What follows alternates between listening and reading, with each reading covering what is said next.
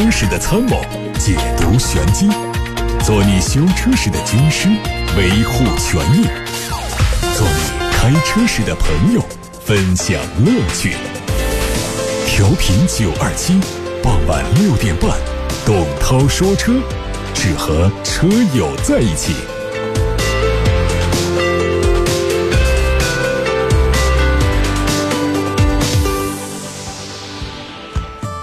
欢迎各位车友来到董涛说车的时间。新闻：日前，中国消费者协会在北京举办了推动解决汽车消费维权难座谈会，其中提到，二零一六到一八年全国消协组织投诉和咨询信息系统数据显示，汽车产品含零部件的投诉从每年一点五万件上升到了每年一点九万件，投诉解决率有所下降。消费者投诉的主要问题有售后服务、合同纠纷、产品质量、金融服务问题。另外，据悉，下一步中消协将着力推动解决汽车消费维权难问题。第一，听取消费者意见，强化汽车领域的商品和服务监督；第二，推动相关立法完善；第三，拓宽畅通投诉渠道；第四，对于重大典型侵害汽车消费者合法权益的行为，综合运用调查、约谈、反映、建议、批评、揭露、诉讼、信用公示等方式，加强对消费者的保护，遏制经营者的不法行为。外媒说，因为怀疑奔驰装有排放欺骗软件，德国联邦汽车运输管理局正在调查不少于六万辆奔驰 GLK。在测试过程当中显示，只有当奔驰车辆上的某个功能被激活时，才能符合排放标准。基于此，他们正在调查2012年到15年间生产的 GLK 220 CDI 车型当中是否安装了可疑软件。戴姆勒的一位发言人说。任何我们想隐藏某些东西的指控都是错误的。戴姆勒目前正在审查事实，并且和德国交通部门充分合作。二零一九纽约车展，凯迪拉克 CTS 的继任者 CT 五进行了全球首发。新车提供了三种版本，整体进一步强调了运动，这一点和 CT 六完全不一样。相比上一代产品的竖向灯组，它使用了狭长的横向大灯造型。另外，所有的外部灯组都会采用 LED 光源。车顶改掉了平直线条，选用来源于概念车的溜背设计灵感。轴距两米九四七，车内有大面积的皮质材料包裹，多处银色装饰。中控台中央配备了十英寸的液晶屏，还用上了驾驶员辅助功能。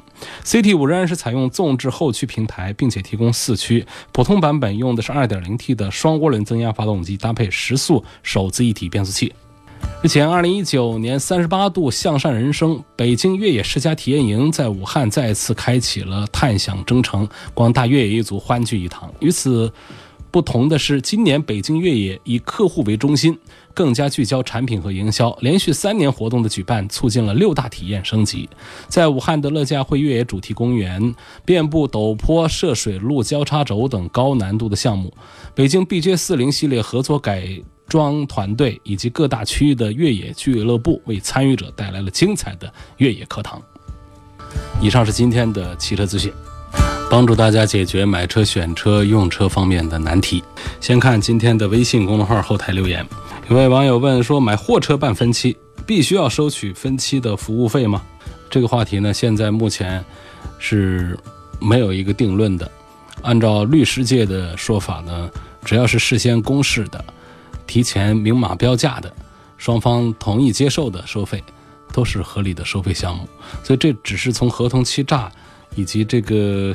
消费透明、知情权这个角度来解释这个费用的，这个可以收，不可以收。而这个金融监管、工商税务部门对这个事情的这个结论目前还没有出来，这是第一个呃现状。第二个现状呢是目前讨论的是家用汽车消费。贷款当中的这个金融服务费，那货车包括营运客车呢是不属于这个类型当中的，所以它更是还在讨论的范围之外，所以我目前也没有一个准话告诉你它是能收还是不能收，但是有一个总的消费知情权的一个原则，就是提前告知的义务，这个经销商应该是承担起来。有个网友发来了一系列的照片讲了他在路上遇到的一个交通事故，说今天早上七点钟左右啊，从这个单洞路，呃，通过正常行驶的时候呢，后车从对向超车变道，这个表述啊，呃，我通过图片来讲，它应该是这样的，就是超车是借用对向车道，啊，从左侧超车，他这个表述不大清楚。这位车主说：“他说我下车拍完照片，准备看收损情况呢，他却把车开跑了。呃，这算他肇事逃逸。我后来看了车子受损还好，反正就是留言了这么一段话，大概是这意思。这种情况呢，应该是报警。这个肇事逃逸的话呢，有比较简单的情况，就是他明显是全责。呃，反正是他出了刮蹭呢，他指望不上你赔他。”他必须得他陪你，他不如自己跑了算了啊，自己修自己的车去。呃，第二种情况要严重一点，就是这个车或者说开车的人本身，他是有一些经不起检查的地方在身上，比方说酒驾、毒驾，或者这车辆的手续不合法啊，或者说这个驾驶员本人还有其他的一些呃违法。犯罪的一些嫌疑在身等等，他不希望进入到一个呃交警调节的环节当中，然后呢，他都来不及现场跟你做私了，所以赶紧开车跑掉，哪怕事后再追到他，这很可能呢，这个开车人都不一定是一个人啊，这是比较着急上火。这种情况下的一种很低级的一个处理方式，这显然是不对的。你赶紧报警，因为现在按照我们马路上的这个监控技术的话呢，要找到一个真实的开车人，实在是很容易。所以，不仅仅是你这个照片可以作为证据，然后呢，你报警之后，辖区交通大队都可以调出大量的证据。来查看这台车现场是否有违章，开车的人是谁，他逃向了何方？这个人滴溜出来，全责肯定是他的。他身上还有没有其他的违法犯罪的事件？这个车还有没有其他的不合法、不合规的情形，都是可以水落石出的。嗯，如果现在买了混动车，以后卖二手车容易出手吗？对比燃油车，混动卖二手有没有优势？没优势，纯电动的这个劣势更大。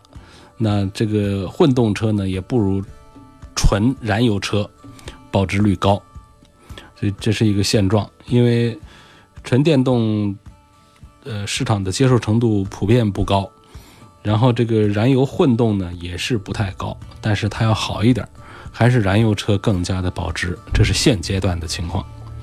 问卡罗拉、雷凌和凌派应该选个谁？网上说凌派是三缸机，动力够用吗？你看是够谁用？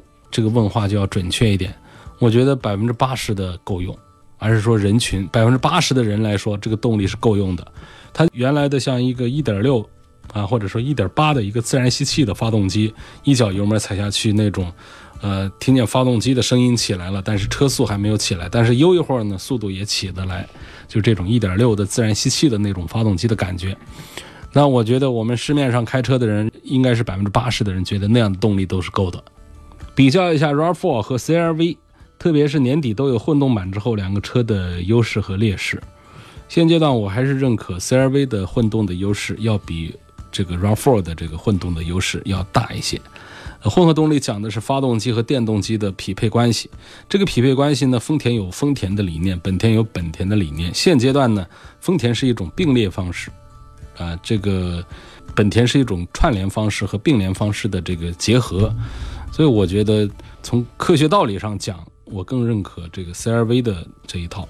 那么整个本田的这一套这个混合动力呢，它是有这个纯电机的工作部分，啊，有这个电机工作的部分呢，汽油机还可以发电，它就是一种增程式的模式；还有一种是电机和汽油机一起做工的这种，那这个强动力模式。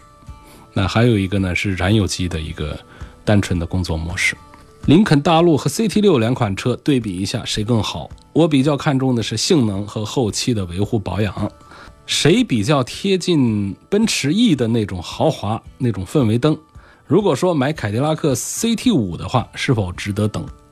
嗯，我觉得现阶段的 CT 六要比 CT 五更加的值得购买，因为 CT 六的价格已经到了底，它从这个。车型上讲是比 CT 五要更高级别、更大一号的，按照现在这个价格买它已经很好，除非 CT 五的价格再低，那其实再低下去的话，已经失去了这个豪华品牌应该有的一点意思了。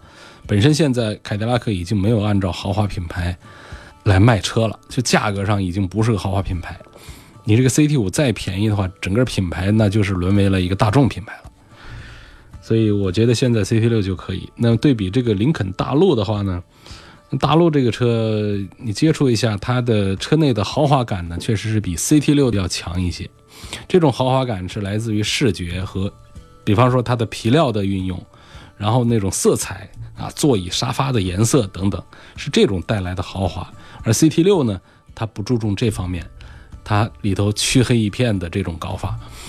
呃，相对讲，林肯大陆的豪华感要更强一些，但是呢，从这个做工工艺这各个方面讲的话，我觉得它还是不如 CT 六。就是你在外观上看到的它的密码门呐，它的车内的那种沙发的颜色啊，会感觉很有档次。但是当你关车门的时候，那种感觉的，就觉得它好像做工是比较粗糙的。所以呢，从视觉上它比较接近奔驰 E 的那种给你的感觉，包括氛围灯啊、颜色搭配呀。这个沙发的这种造型啊，等等，看起来坐进去啊，就是一种很豪华的这个感觉。嗯，但实际上从这位朋友他关注的性能和后期保养费用这两个层面上讲呢，我赞成凯迪拉克的 CT 六要多一点。我的油耗一直降不下来，我想维权可以吗？我的百公里油耗十二个油，你没说你是个什么车？比方说我是个飞度，百公里十二个油，那这个车子要去送修，送修如果说这属于质量问题。店里不跟你解决，这个就叫我们权益遭受侵犯。这时候可以用上两个字，叫维权。但是如果说我这是一个奥迪 A 六，我百公里十二个油，我要维权，你这维个什么权呢？你这个看你是多大排量的车来说话。第二个要看这车是不是有质量问题，店里不跟你修，那否则我们在路上开着开着对这个车不开心了，或者车上有点什么故障了。我就说我要去维权，你的权益还没有受到侵犯呢。想问一下，买车收取代办费合不合理？如果合理，不能超过多少？这个第一，物价部门没有一个代办费用的一个标准。比方说，这个代办费用有点类似于说你在单位说，请一个同事，哎，你帮我把这个快递送到武昌去，从汉口送到武昌去一下，来，我给你二十块钱，来，我给你二百块钱，这你们俩说了算啊，只要他接受，你愿意。这就行，所以这个买车收取上牌照的这种代办费的话呢，其实是一样的道理，就是双方的协商过程，一个砍价过程，没有物价标准。而且呢，这个费用如果说是事先告知双方同意的话，它的合理性也就存在了啊。如果说是事先不告诉你，跟你把牌照上好了，问你收二百块钱、五百块钱，不管是收二十块钱还是二百块钱，这都是不合理的。如果事先告知了，收两万块钱也没什么不合理的。自动挡的车在 P 档挂档的时候，踩刹车挡把为什么会响一下？P 档挂档是挂在 P 档上踩刹车，还是说 P 档挂档踩刹车挡把？这个表述不清楚，建议大家呢在留言的时候，尤其是文字留言的时候，发送之前再看一遍，看看这个表述有没有可能引起歧义，那就修改一下。今天的留言里面，我已经看到了好几条类似的就是。我猛一看，看不太懂的，直播状态下我来不及背稿，我看到一条就往下念，念着念着，我觉得这什么意思啊？我都得猜。那可想而知，我的回答不可能精准，可能就跑偏。我们再看看啊，自动挡在 P 档挂档的时候，挂档是一个动作，不是个状态啊。P 档挂档的时候，踩刹车就是你一边挂档一边踩刹车，这是个什么操作？这是个神操作，这是不应该出现的操作。就是你在 P 档上，P 档是个什么档呢？P 档是个停车档，就停在那儿的时候。你踩刹车，挡把响一下，这显然是不对头。然后你一边挂 P 档一边踩刹车，这是你的手脚配合应该是在程序上有问题，就是你那儿还没到 P 档上去，手还没到 P 档上去，没挂到 P 推到 P 档上去，你脚上刹车已经下去了，那车子不就憋死了吗？就憋了一下嘛。那而且你的这个刹车没有刹死的话，你 P 档根本也推不上去。所以我认为你这是一边挂 P 档一边踩刹车，这是你的手脚操作有不协调的地方，你调整一下，先刹车，车停稳再推 P 档，啊，憋一块做。沃尔沃 S 九零混动版的动力系统如何呀？呃，和它的 V 九零相比，谁更值得买？沃尔沃的混合动力，这个不在我的这个推荐范围之内啊，我推荐的很少啊。呃，混合动力这个新能源这一套东西呢，呃，多数品牌做的还是不错，但是我推荐的比较多的仍然还是本田、丰田这样的品牌。呃，奔驰、宝马、奥迪、沃尔沃、凯迪拉克等等，他们的。呃，我都推荐的少一点。您正在收听的是董涛说车。现在我们看到的是来自于八六八六六六六六平台上的留言，呃，希望能够介绍一下本田冠道和宝马叉一这两款车 2.0T 最低配的操控性、动力性和性价比。这组里面，这个性价比不可比，品牌不同，呃，定位不同。不是谁便宜谁的性价比就高。第二个，从动力性能，这是一个绝对值上来看的话呢，宝马叉一的这个 2.0T 的这个动力和操控性能的表现要，呃，综合考虑要稍微的，呃，好一点点。呃，因为在这个冠道上的这个，呃，运用的话呢，主要还是更多的考虑了这个车子在平稳啊、舒适啊，呃，这方面的一些表现。呃，实际上做的也还是很不错，车内的这个空间呢，各方面都是呃更加的舒服。那么在两个车的这个底盘形式啊，这各方面其实都很接近的，都是前驱车，呃，轴距也做的都足够大。呃，那么讲这个动力性和操控性能的这个综合比较的话呢，宝马叉一的还是要稍微强一点。但如果是我们直接的讲这个绝对值的这个零百提速的话，呃，冠道的它毕竟它的 2.0T 的马力数要更大一些，嗯，它的马力数要绝对大一些，所以它的直线提速要稍微强一丁点儿。嗯，奥迪 A5 和奥迪 Q5 它们的保值率对比一下，那当然是谁卖的多，谁的保值要更好。哦，它是 Q5L。Q5L 目前的优惠也是很大的，我 A5 的市场接受程度还是要差一些，所以 Q5L 的保值率要比 A5 高一些。我的车是北汽幻速 S7 1.5T 自动挡，买车时候销售人员承诺百公里8.4升油，但现在车子油耗高达12个，到 4S 店检查几次也没有查出来原因，问这是否算商家的欺诈行为？呃，我觉得不能算。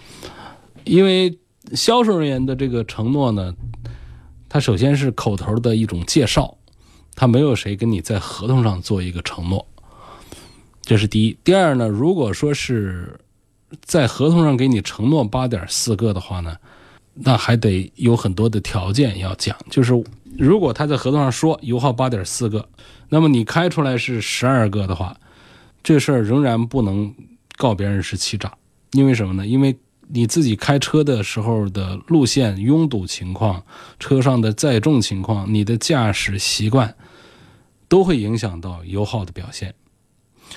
第三点是什么呢？就是根本上的那个八点四啊，它也不是一个销售人员的一个瞎说、一个瞎吹，那是一个工信部的一个综合油耗。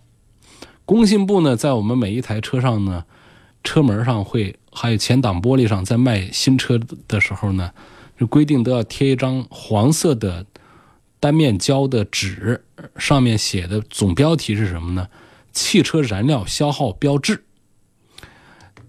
大家把这个标志这个仔细一看，你会发现什么呢？它写了三种工况下的油耗，有市区工况，这是油耗最高的；有综合工况，啊，有市郊工况。市郊工况呢是最省油的。综合工况就是有市郊也有拥堵的城区，这处于中间状态，而且呢字体会放的最大。那么最上面那个呢是一个市区工况，就是纯堵车状态，这个就没谱。你那儿堵一个小时、两个小时也有可能，这油耗跟别人堵那么十分钟的，怎么可能一模一样呢？所以路况很大程度上在决定着我们的油耗，呃，交通的情况这个很重要。那么这是一个三种表示。第二个呢，就是工信部这三种表示，实际上都跟我们的实际用车有很大区别。就是它的这三种表示，也都是一种实验室数据。那接下来要说的是，工信部贴在车窗玻璃上的这个法定的消耗标志呢，它根本也不可能是工信部的来做的，而是委托了很多的机构，啊，包括厂家自己提供，由工信部做审核之后批准使用的一个标志。对吧？所以不要看到这是一个工信部的一个标志，工信部要求大家做这个标志，也不是说这就是工信部的一个认定结果。工信部没有那么多的实验室给每一台车来分别做市区综合和市郊三种工况下的油耗测试，然后得出一个精准数字给你贴到窗户上去，也没有。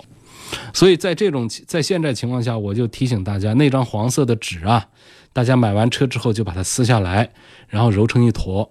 丢到垃圾桶里，那个事儿千万别当真，你当真的就怄不完的气。那谁家里也开不了那个黄色纸上的那个油耗标准。如果你据据此你说你这算欺诈行为的话，这个这官司打十年我估计都打不下来啊。您正在收听的是董涛说车。现在我们继续看来自八六八六六六六六的提问。尚先生说：“希望从安全性、质量可靠性、环保性方面对比一下沃尔沃 x C 六零、奥迪 Q 五 L 和奔驰 GLC 二六零，我应该选哪一款、哪一个版本？我很注重安全性的。啊，这个六十岁的老人开，主要是接送五岁左右的孩子。呃，问这个沃尔沃 x C 六零是不是有电动版？通过这一提问的话呢，给了我一个信息，就是这位朋友其实自己是比较倾向于沃尔沃的。”呃，也许心里觉得沃尔沃这个品牌还有车型是不是不是最好的呀？因此呢，就拿出了这个同价位的奥迪 Q5 和奔驰的 GLC 来做对比。我想解读一下这位消费者的这个思想活动，应该是这么一个情况啊。我首先回答这个问题：叉 C 六零是不是有电动版？它没有纯电动版，它有一个新能源版，它是有汽油机、有电动机这俩混在一块儿的一个混合动力版本，它没有纯电动的版本。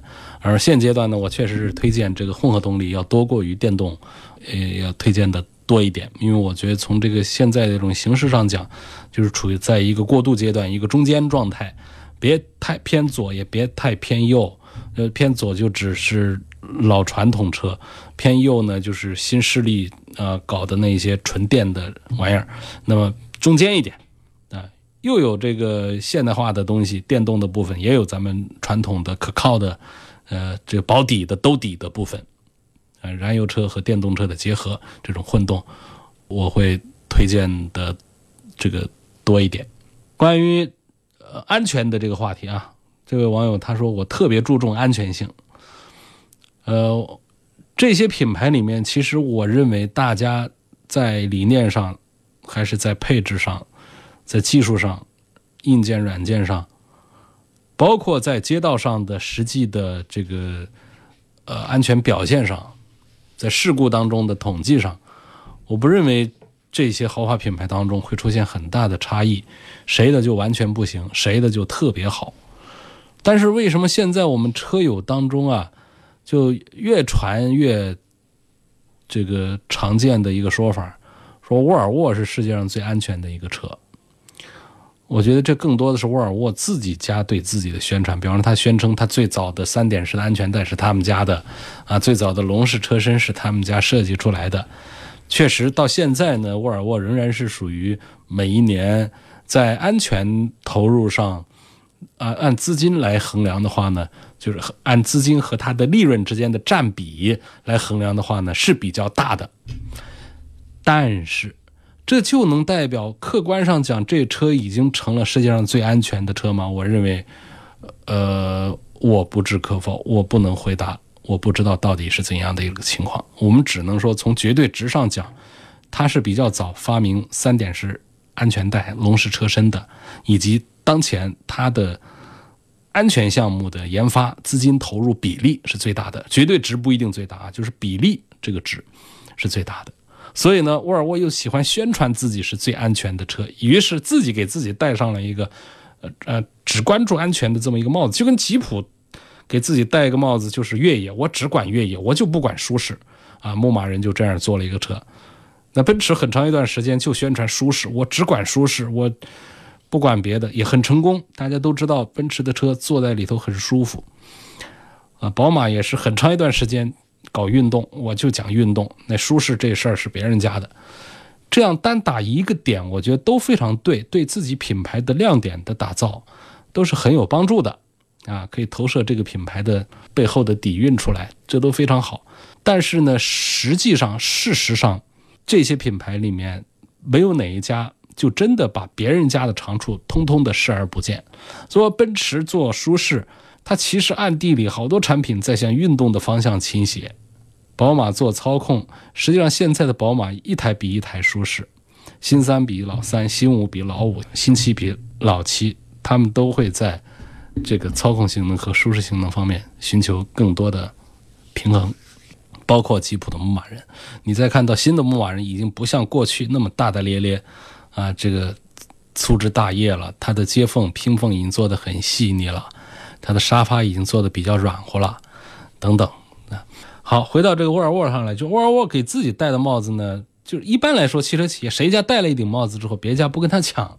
刚才我已经说了那几个品牌，那么沃尔沃戴了这个安全帽子，别人是没跟你抢这帽子，但是不意味着别人家就放弃安全，就不做安全了。所以更多的是沃尔沃自家的这个。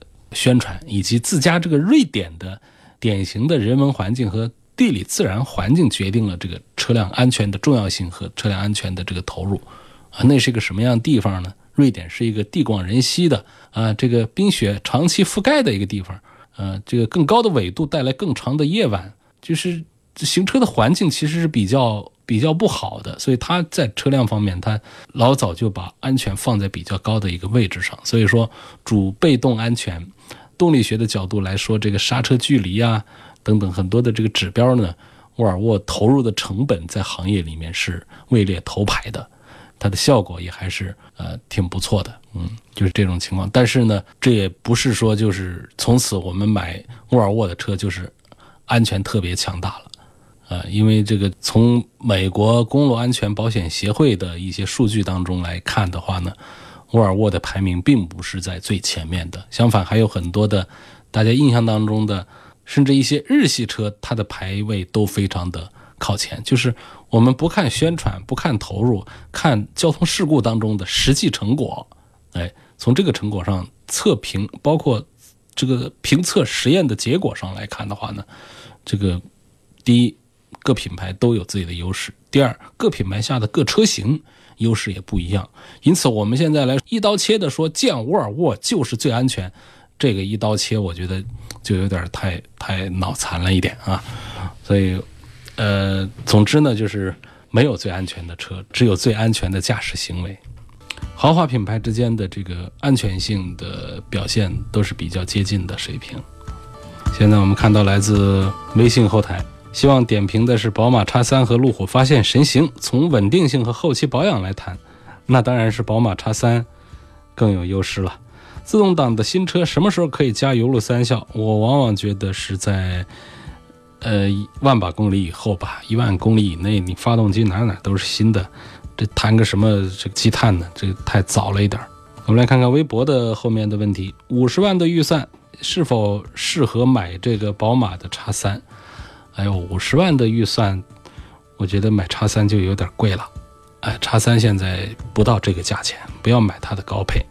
啊，刚才那个提问说，自动挡在 P 档挂档的时候呢，刹车的这个档把为什么会响一下？这个，呃，他又跟进了解释，说起步的时候啊，档位不是在 P 档上吗？踩刹车挂 D 档，就在把刹车踩下去的同时，档把会响一下。